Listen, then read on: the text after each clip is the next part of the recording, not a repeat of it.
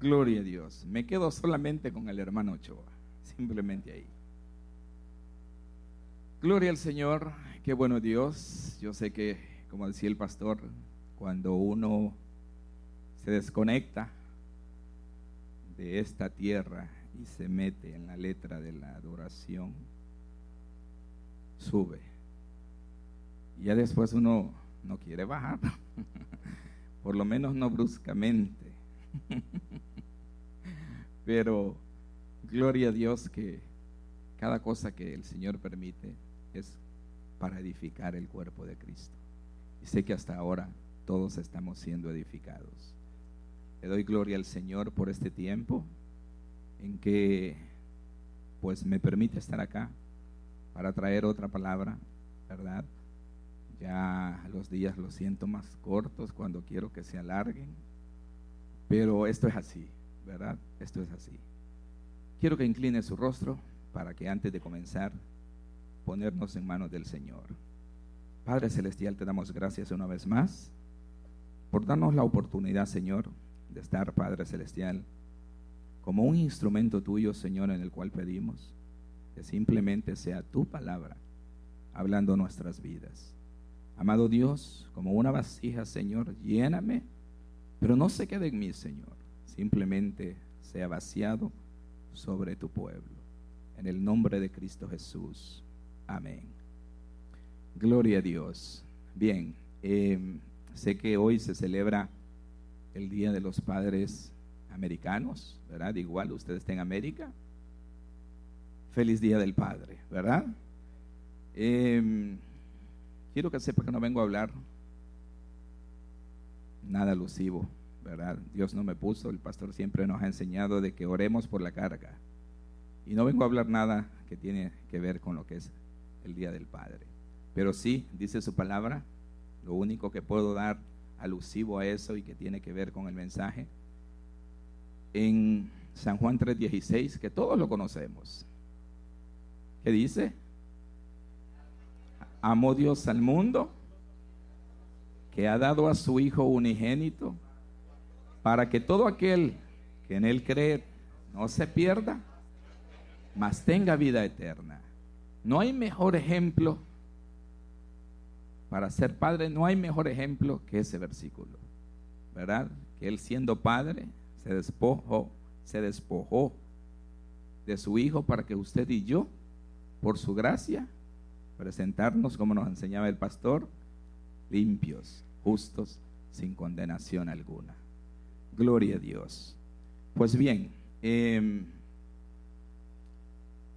mientras cantábamos yo decía, qué bendición, qué bendición, pareciera que hay una conexión, que todos los cantos que las hermanas estaban, ¿verdad?, de ellas fluyendo, hablaban de amor, ¿verdad? Hablaban de, de ¿cómo se llama?, de casi todo, mire, que tenía que ver con el amor. Yo decía, Dios, tú eres grande, porque tú siempre en espíritu conectas todo en un solo, preparas la atmósfera precisamente para que todo vaya completo. Y es de eso lo que yo quiero hablar en esta, en este, en esta hora, ¿verdad? En este tiempo que se me permite y que quiero que se vaya. Quiero que se vaya su Biblia. Gloria al Señor. Al libro de Primera de San Juan.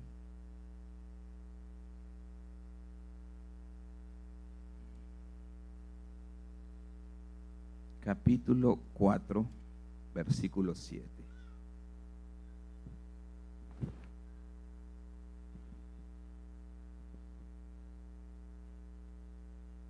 Gloria a Dios. Capítulo 4, versículo 7. Del 7 al 11.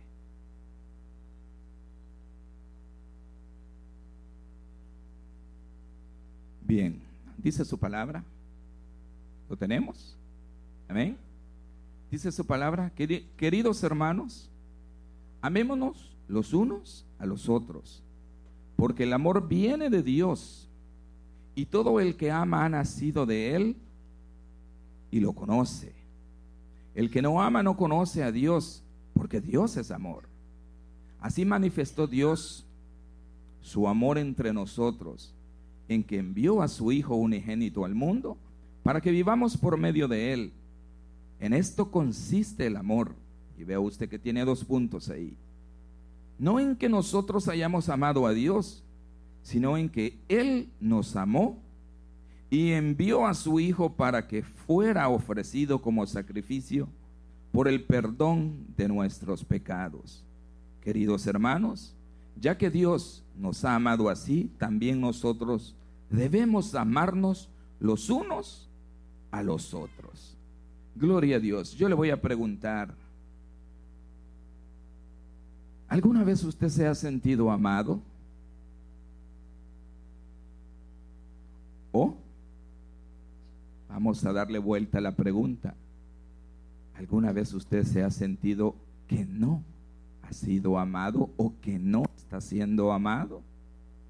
No me vaya a responder, solo cuestiones. Yo no sé si a usted le ha pasado, ¿verdad?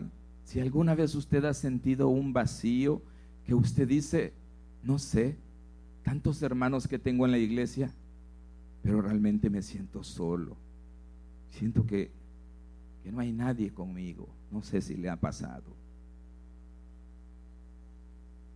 Muchas veces tenemos, ¿verdad? La tendencia es a sentirnos solos. Muchas veces nos hemos hecho esa pregunta. ¿Por qué no me siento amado? ¿Verdad? O la mujer, ¿por qué no me siento? Yo siento que este mi marido, este mi novio no me ama. Y tendemos normalmente a hacernos, ¿verdad? A sentirnos que vacíos. Conocemos personas incluso que tienen más de una esposa. En el mundo nosotros podemos ver eso. Que muchas personas tienden a, llenar ese vacío de diferentes maneras. Y hay quien tiene más de una esposa. Hay quien tiene más de una novia o un novio. Hay quien tiende a llenarlo de otra forma. Hay quien busca las drogas. Hay quien busca el sexo. Hay quien dice, busca qué? Cosas que definitivamente al final del efecto dice, yo sigo igual. Yo sigo igual, yo me siento igual. Y puede ser que en algunos casos usted busque, lo llene el sentirse que su ego es elevado a través de la fama, la popularidad. Yo he podido ver gente que, que se, se llena y se jacta en decir, ya tengo 325 amigos en Facebook. Y se dan el, se sienten inflados porque tienen una gran cantidad de amigos. Pero realmente serán compañía estos amigos. Cuando hay una necesidad, estarán ahí esos 325 amigos. Porque normalmente eso es lo que pasa. Hay un vacío. Hay un vacío que tendemos a llenar de diferentes maneras. Y tenemos que tener el cuidado de cómo lo estamos llenando. Porque si en eso no está la fuente del verdadero amor, téngalo por seguro que está buscando el camino equivocado para saciar. Téngalo por seguro. A través de esta, a través de que, de este vacío, muchas veces nos sentimos, así como les ponía el caso de, de, de que los jóvenes tienden a, a sentirse orgullosos por sus amigos en Facebook, por el número, por la cantidad hay quien se siente inflado, en, eh, siente una satisfacción de andar de tienda en tiendas con bolsas y salir con bolsas eh, comprando de marca y mostrarle a todo mundo y anda contento y anda así y incluso y jala una carreta y se siente llena y quiere que la vean y, y de repente eso le produce una satisfacción. Porque quiere, cree y dice, wow, cuánto compró. Pero llega a su casa, vació todo aquello y ahí terminó esa sensación. Hay quien acumula y dice, hay quien vive comprando terreno tras terreno, casa por casa. Yo conozco una persona allá en mi país que está comprando y comprando y comprando y dice, no, es que me estoy preparando para la vejez. Y dice la palabra necio. ¿Qué tal si hoy mando a pedir tu alma? ¿Quién quedaría con todo eso? Ni siquiera nos lo sabemos. Pero la gente le produce a veces llenar ese vacío con cosas materiales y siente en el momento que se llena. Pero si no es Cristo la fuente verdadera, le garantizo que eso va a ser momentáneo. Momentáneo. Vamos a tratar de resolver, ¿verdad? voy a dar algunas características de una persona que siente en su corazón o se ha preguntado si realmente no se siente amado.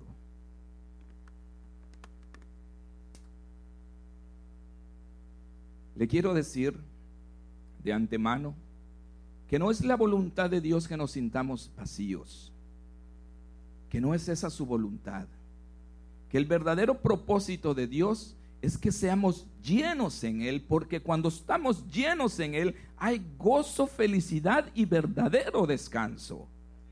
Pero en Él, en Él.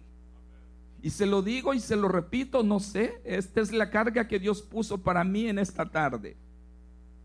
Porque anduvo, anduvimos en la mañana con la hermana Evelyn en otro lado y, y mi carga para allá era diferente. Pero para acá el Señor, esta era mi carga.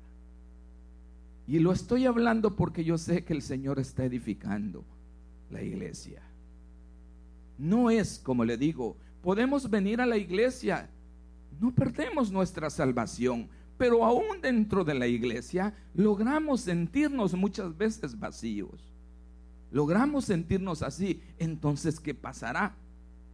¿Qué estará sucediendo con nosotros si estamos viniendo a la iglesia? el verdadero espíritu de vida que está aquí quizás no ha brotado.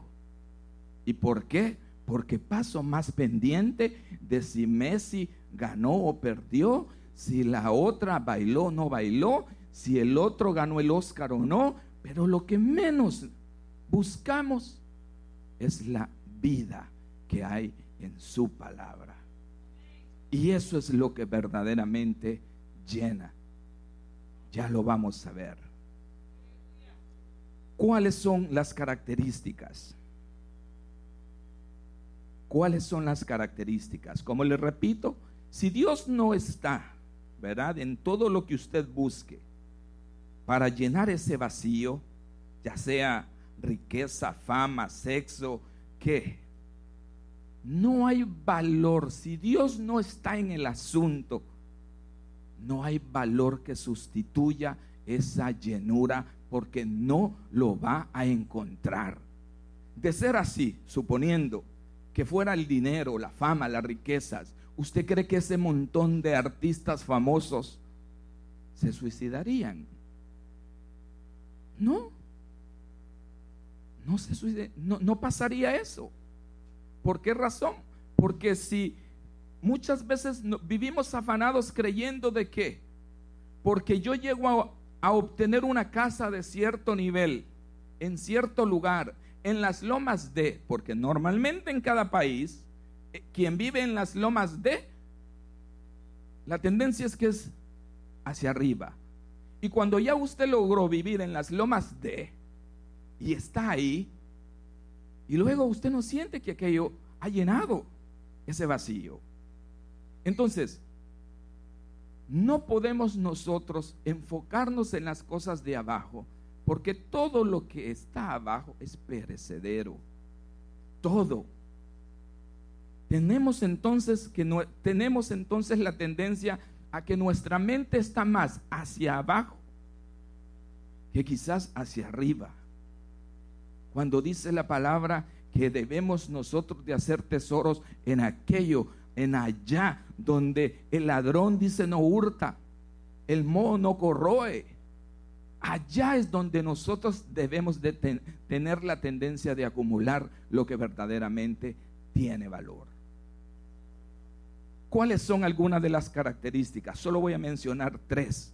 Y estas características las voy a mencionar, ¿verdad? Para que, de manera general, para que miremos que si hay alguna de ellas, verá, enfocados en la palabra que lo vamos a ir viendo con primera de Juan. Número uno, cuando hay ese sentimiento de vacío en nuestras vidas, hay un caos moral en primer lugar. ¿Qué quiere decir esto? Cuando hay un caos moral en mi vida, simplemente yo me dedico a hacer actividades o pienso hacer actividades inmorales. Si tengo mi esposa, trato de pedirle que haga algo por mí, ¿verdad? creyendo de que, al decirme que sí, eso simplemente me va a qué? A satisfacer. Ah, no, entonces si tú no lo haces por mí, es que no me quieres. Al contrario, porque te quiero es que no lo voy a hacer. Porque cuando tendemos a, a tener un caos moral, ¿verdad? O hay alguna inmoralidad en nosotros, la tendencia es que vamos nosotros a querer que nuestras esposas, novias o personas cercanas tiendan a hacer cosas por amor, disque. En la juventud se le dice, me das la prueba. Si no me das la prueba, es que no me amas. Se imagina que una joven se dedique a darle la prueba a cada uno de los que se le pone enfrente. Se quedó con el dulce vacío. Se quedó con la canasta sin confites. O sea, si usted dice, o sea, les estoy hablando por qué? Porque eso es lo que el mundo está trayendo continuamente. Y nosotros visitamos la iglesia y todavía tenemos esa mentalidad de mundo, pidiendo cosas que no deberíamos de pedir, porque eso no es lo que va a saciar nuestra verdadera, no va a ser nuestra verdadera felicidad. Ya les digo, si Dios no está, no va a haber nada que sustituya. Y una persona con un caos moral en su vida va a tratar de qué? De, de, traer fantasías, de traer cosas, de inventar, porque en el mundo y yo voy a querer experimentar. No, Señor. No es así. ¿Qué otra característica? La soledad. Hay cientos, como le digo, de personas. Usted puede decir, no tengo 15, 20, 30 amigos. Y yo le garantizo que con la mano solo tiene cinco dedos. Pero que cuando usted está en necesidad, ni siquiera cinco verdaderos amigos están ahí con usted. Entonces, ¿por qué nos autoengañamos? Nos autoengañamos nosotros mismos creyendo de que porque soy popular, ¿verdad? Que soy el popular de la clase, del trabajo de X lugar, ya eso me vuelve mayor que los demás. Andamos, como le digo, es sinónimo de que algo internamente no está llenándonos, lo cual quiere decir que la verdadera fuente no está brotando, como dice su palabra, como ríos de agua viva. Gloria a Dios. Otro, otro, otra característica es mal carácter. Personas que tienden, dice su palabra, amados, queridos hermanos, amémonos los unos a otros porque el amor viene de Dios. El amor no dice que viene del mol. El amor no viene de allá, de, del hotel, de las vacaciones. De, el amor no viene de ahí. Ni siquiera dice que viene de su pareja. El amor dice, viene de Dios. Y todo el que ama ha nacido de Él y lo conoce. Entonces usted va a distinguir cuando algo es de Dios o no es de Dios. Simplemente lo va a distinguir. ¿Verdad? Va a poder discernir. ¿Por qué razón? Porque el verdadero amor, dice la palabra, echa fuera el temor. El verdadero amor hace de que el que cuando uno anda de novio puede ser el, más feecito de la clase. Pero la joven se enamoró y hay un amor verdadero y no importa que sea sin orejas, sin nariz o panza, qué sé yo. Orejas pues, de, de, de, de extraterrestre, pero lo ve lindo. Lo ve lindo. Porque es amor verdadero. Y luego viene y comienza aquella unión y se casan y conocen al Señor, vienen a la iglesia y de repente, ¿verdad? Ustedes van a ver que pasaron 30, 40, 50 años y sirven como ejemplo a otras personas. Porque he podido conocer una pareja que tienen como 57 años de casados. Y todavía él con respeto le dice, mi cariño, le dice él, cariño, eh, escucha esa canción. Si tú quieres, podríamos bailar. Y ya él tiene como que como 87 y ella creo que como 84.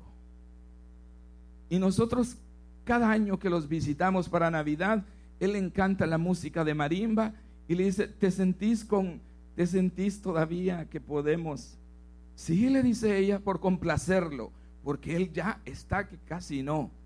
Y se pone aquella pareja y disfrutan y nosotros los vemos disfrutar bailando aquella canción. Y después de 50 años, y yo le digo a mi esposa, qué bonito el trato que le da don Señor a doña Señora. Porque eso es amor verdadero.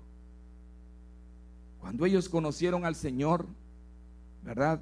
Lo primero, o sea, que brotó en ellos fue este amor que dice aquí, el amor de Dios, porque Dios es amor. Y cuando Dios es amor y está en usted, va a saber que va a aprender hasta respetar a su pareja. No va a pedirle cosas que están fuera de lugar.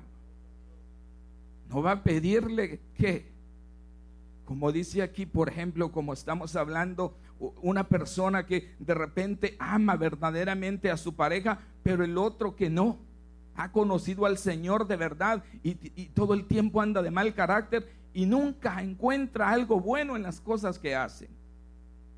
Y quizás la esposa se esmera en ir y atenderlo y hacerle las cosas como a él le gustan, pero siempre va a encontrar algo.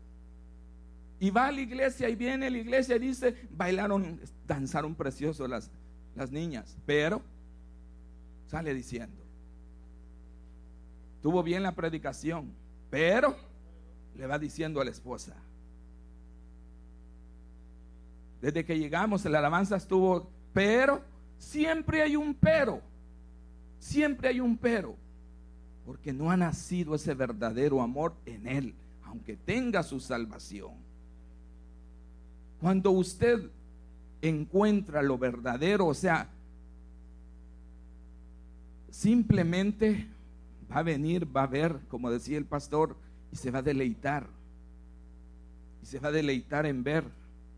Yo durante todo este tiempo he podido ver cómo estas niñas que danzan me han ministrado sin una sola palabra. Sin una sola palabra. Y han tocado lo profundo de mi ser. Pero eso es cuando el verdadero amor está en alguien usted puede percibirlo y puede sentirlo y siente una afinidad con alguien. Pero como le digo, cuando no, usted va a estar sintiendo ese vacío. Dios puso una necesidad, como le digo, de sentirnos amados, pero en Él nos sentiremos saciados porque Él es el que nos ha provisto del verdadero amor. Es Él quien nos provee es Él quien nos provee. No busque una, una vía alterna que pretenda sustituir el amor, se lo digo. no trate de buscar porque no va a encontrar ni va a llegar a ningún lado. Y se le van a pasar sus años y habrá malgastado su vida. Habrá malgastado su vida. El amor es algo que simplemente brota, que muchas veces usted no tiene que decir nada y algo lo atrae y corre y lo abraza y transmite sin haber dicho una palabra. Transmite ese amor a aquella otra persona y hay como una atracción cuando personas que tienen el mismo amor en su, en su ser se sienten atraídos. Pero muchas veces uno va y quiere y uno y uno brota aquello ¿verdad? Naturalmente y uno corre y abraza y uno siente así como el poquito para allá. O sea, uno siente como, como ese rechazo. Pero cuando usted ve que en el otro brota el amor, que brota en usted, corre y hay una conexión. Porque ese es el amor que Dios ha puesto, el verdadero amor que está en Él. Que está en Él. buscaba el, sinónimo de la palabra amor, lo que es de acuerdo al diccionario. Y dice que es un sentimiento fuerte de apego hacia otra persona con un grado alto de intimidad emocional y compromiso para conservarlo. Muchas veces nosotros creemos que amamos a alguien, porque dice aquí que hay compromiso para conservarlo. Ese compromiso muchas veces lo vemos, lo vemos involucrado frente a un pastor, frente a un juez, un abogado, diciendo, se compromete en las buenas, en las malas, en la enfermedad, en esto, en allá. Y usted cree que eso es amor. Y usted dice, sí, me comprometo, sí, acepto. Y no han pasado dos años cuando ya está con otra diciendo, sí, me comprometo. Y si no vea usted los artistas, cuántas veces esta gente se casa, se compromete, se casa y andan ellos con dinero, con fama, buscando el amor, creyendo que encontraron el amor de su vida y no pasa mucho tiempo cuando ya están con otro. ¿Por qué? Porque no está Cristo en ellos. No está Cristo en ellos. Entonces hay algo que no sacia su ser. Ellos lo buscan y creen que la otra pareja va a saciar o va a salvar un compromiso en sus vidas, va a venir a, llenar, ¿verdad? Sus necesidades, pero como les explico, si no es Cristo, la base no va a durar esa relación. No va a durar. Primera de Juan 3 dice, fíjense qué gran amor nos ha dado el Padre que se nos llame hijos de Dios y lo somos. El mundo no nos conoce precisamente porque no lo conoció a Él. Todo aquel que esté en el mundo, simple y sencillamente, no lo conoció a Él. Y van a estar buscando y buscando y buscando y buscando y nunca van a ser saciados porque les guste o no les guste, es Cristo la base de ese amor. Es Cristo la base de ese amor. El amor verdadero nace en Dios, como nos dice aquí Primera de Juan en el versículo 7. Es nacido, viene de Dios, es nacido de Dios. Y el que ama, dice, ha nacido de Él y lo conoce lo conoce, porque Dios es amor. Dios es amor. Entonces, si hay algo en su vida que está estorbando, ¿verdad? Si hay algo en su vida que usted siente que dice, no, no, no, no, no, yo siento que hay algo, que yo estoy buscando una, llenarme, como les explicaba, yo no sé aquí qué más, ¿verdad? Aparte de, de, los supermercados, el, el mall, no sé qué más, distracción, pero en otros lugares hay más tiendas y hay más cuestiones y por eso yo menciono lo que es las compras. No sé aquí qué más, pero puede tener usted otra distracción, la cual esté eh, desviando su corazón, creyendo que ahí usted encuentra el verdadero amor. Pero no es así. No es así. ¿Verdad? Porque como, les, como le estamos, como le digo, si Cristo no incluye, si Cristo no incluye en la, en la salida, en la solución que usted está buscando, no está buscando y no la va a tener. No la va a tener. No tenemos que estar casados para sentirnos amados. Porque otros tenemos la tendencia a creer de que si yo no me caso, es que realmente estoy solo. No es cierto. No es cierto. Cuando Cristo opera en su corazón, no necesariamente tiene que estar casado.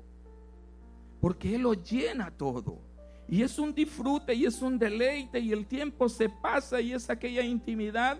Y cuando menos se acuerda el día pasado y usted sale de su casa él está ahí en su casa con usted, salió tarde a hacer una compra, va en el carro con usted. Llegó a visitar, salió a hacer algo y él ahí va. Y no siente la necesidad de estar con alguien porque él ya está en usted. Entonces no necesariamente tengo que tener ese pensamiento equivocado de que si no estoy casado, definitivamente estoy solo. Y no puedo sentirme amado porque no tengo quien me ame. Si usted le abre las puertas de su corazón a quien es el verdadero amor, téngalo por seguro que no le va a hacer falta. Mujer alguna si es hombre o u hombre alguno si es mujer. Gloria a Dios. Gloria al Señor. Hay quien cree, como les digo, ¿verdad? Que si no está casado, pues es el fin del mundo. Y más bien es al contrario. Si se equivoca de esposa o de esposo, ahí sí puede ser el fin del mundo. Ahí sí le puede, ahí sí puede ser el fin del mundo para usted por el tipo de vida que lleve. Pero ese es un pensamiento erróneo. ¿Cuál es la solución? El amor de Dios, como dice aquí su palabra. Dios dice en el versículo 12, Dios permanece entre nosotros. Dios permanece entre nosotros. Cuando usted ha nacido en Él, Dios permanece ahí entre nosotros. Y luego usted comienza a, tener una satisfacción interior que se siente lleno Siente una llenura aunque no haya nadie a su alrededor. De repente antes usted decía, no sé, pero ese hermano que está ahí en la esquina no lo puedo, no, no, es que no lo soporto. Pero cuando este amor nace en usted, comienza a perdonar, comienza a amar, comienza a acercarse a aquella persona que antes le caía mal, comienza a abrazar, comienza a sentir que ahora lo que antes parecía difícil, usted ahora lo comienza a qué? A ejercitar. Pero no porque usted quiere, sino porque la fuerza interior que hay en usted le dice, ve y abraza, pídele perdón. Y usted va, abraza y le dice, perdóname hermano, perdóname hermana. Pero algo en su interior lo movió. Y usted siente una satisfacción cuando está pidiendo perdón Usted siente una satisfacción cuando está abrazando, cuando está amando a alguien, dándole un abrazo sin que en su mente se le esté pasando la idea de que la voy a apretar para ver. No, eso no pasa por su mente. Cuando Cristo no ha nacido, entonces sí vienen a sus pensamientos un montón de cosas. E intencionalmente dice, voy a ir a abrazar a aquella, aquella y aquella o a la, inversa, aquel, aquel y aquel. Cuando Cristo nace, usted simplemente va, abraza y el amor fluye. Comienza esa sanidad, comienza a perdonar, comienza usted a valorarse incluso usted. Ya no siente esa soledad, porque usted dice yo valgo, porque no le importa si el hombre para el hombre vale o no, porque usted dice, para él yo valgo, porque él me dijo que soy su hijo y yo lo creo. Entonces comienza un cambio interior. Eso es lo que hace ese verdadero amor. Siente una satisfacción, comienza a amar, comienza a sentirse realizado aunque no tenga nada. Se siente satisfecho aunque no tenga donde caerse muerto, como decimos. Pero usted se siente realizado. ¿Por qué? Porque ya su mirada no está puesta en las cosas de abajo. Porque ya su confianza está puesta en Él. Y si usted sabe que hay una necesidad, usted se va y le dice, Señor, no he visto justo desamparado, ni su simiente que mendigue pan. Y aunque ahora yo no veo pan, por fe yo creo que no voy a estar en la calle pidiendo, yo voy a comer. Comienza luego usted a declarar la palabra y esa palabra comienza a cobrar vida. Alguien pasa y después le dice, hermano, mire, tome, ve. Y tal vez quien menos se imaginó, de quien menos lo pensó, pero Dios tiene el control. ¿Por qué? Porque como dice, soy su hijo y Él me escucha. Yo estoy en Él, dice Él, y Él está entre nosotros. Gloria a Dios. Jesucristo es la fuente de amor. Yo quiero recordarle, con esto terminamos, yo quiero recordarle que Jesucristo es quien realmente es la fuente. Yo recibí un mensaje que me gustó, donde aparecen, donde aparecen, dice, el secreto para mantener tu vaso lleno es compartir con otros la bendición. Y aparece una fuente ahí llena de agua, llenando otras vasijas hacia abajo. Y eso es lo que hace el amor. No puedo venir yo a llenar otra vasija si yo tengo un sentimiento de soledad y algo y me estoy sintiendo vacío. Pero cuando yo estoy lleno, yo voy y comienzo a hablarle y le digo, hermano, no, mire, la palabra dice esto, la palabra dice aquí. Y comienza a brotar la palabra como ríos de agua viva. Y luego aquella otra persona se levanta y dice, es cierto, es cierto. Y luego de esa misma manera vamos y andamos y llevando esa palabra de bendición y simplemente nos convertimos en instrumentos de Él porque Él nos está llenando continuamente.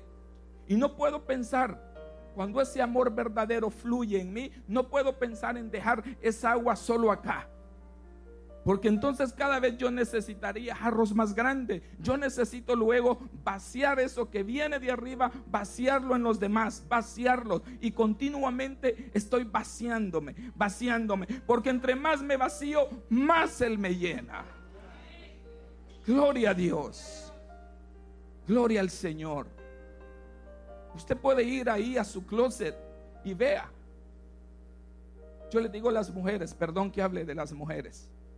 Pero las pongo por ejemplo, porque la mujer va y está el closet y allá y es todo un cuarto y llega y dice, ay Señor, no tengo que ponerme hoy para ir a la iglesia. Y de repente tiene un estante que va de aquí para allá, de dos en dos, de dos en dos, los zapatos hasta arriba, y no tiene que ponerse tome aquello, vacíe eso y lleve a otro que tiene una necesidad. Que yo le garantizo que aunque le estoy hablando materialmente, todo lo que usted vacíe, tanto internamente como externamente, Dios luego traerá otra provisión para llenar eso que usted necesita. Pensemos siempre en los demás. Cuando el amor brilla, pensamos en los demás. Pensamos en los demás. Se siente una satisfacción cuando usted se despoja de algo para darle a alguien. Y luego aquella persona lo siente y puede ver usted en su rostro algo como, como que algo se despertó en, en decir, nunca me imaginé que. Y tal vez es algo que está ahí guardado por años. Y usted dice, no. Cuando egoístamente usted piensa, usted dice, no, este todavía está bueno y de repente me puede servir para. Y tal vez en el año nunca lo usó. Sáquelo. Vacíelo. Que así como internamente usted se vacía, vacíe su casa. Vacíe lo que tenga ahí que pueda ser de bendición a otra persona. Porque cuando amamos, nos desprendemos de lo material con una facilidad increíble. ¿Y sabe por qué? Porque estamos creídos que nuestro tesoro no es acá abajo. Que nuestro tesoro ya lo tenemos, lo disfrutamos aquí, pero mejor será allá. Pero desde aquí comenzamos a disfrutar eso. Hay aquel descanso. Hay aquella situación que trae una verdadera satisfacción a nuestras vidas. Donde, como le explico, la preocupación, como nos decía el pastor, cuando usted sienta que va, que el enemigo viene a querernos botar ese, eso, eso, que esa sensación, esa llenura, esa gloria, esa atmósfera de gloria, cámbiele de switch. Y no deje votar eso. ¿Por qué razón? Porque somos vasijas en sus manos. Somos sus vasijas. ¿Sabe? Quiero recordarle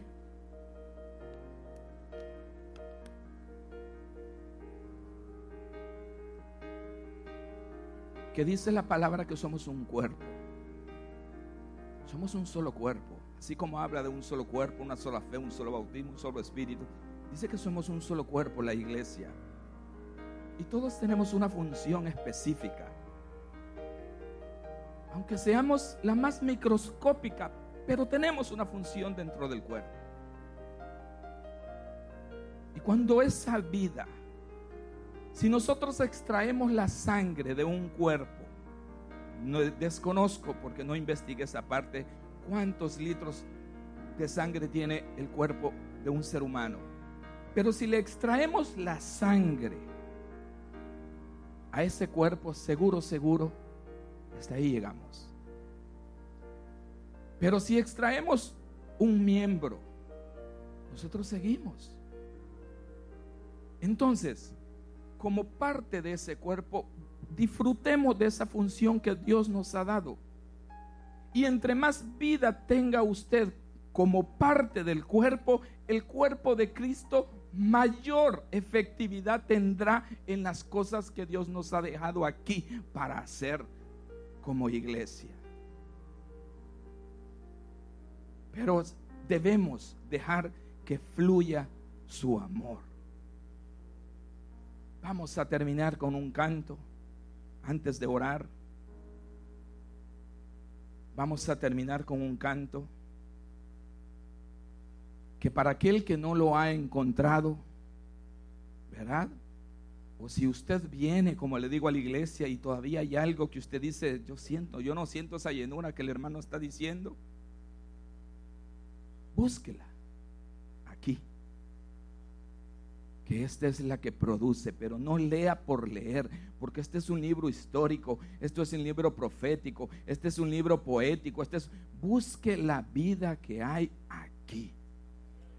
No lo lea como un libro de historia.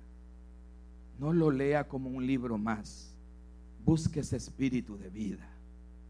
Vamos a terminar con ese canto para que sea su amor, el amor verdadero que hemos encontrado el que dé total y plena que vida a nuestras vidas. Vida a nuestras vidas.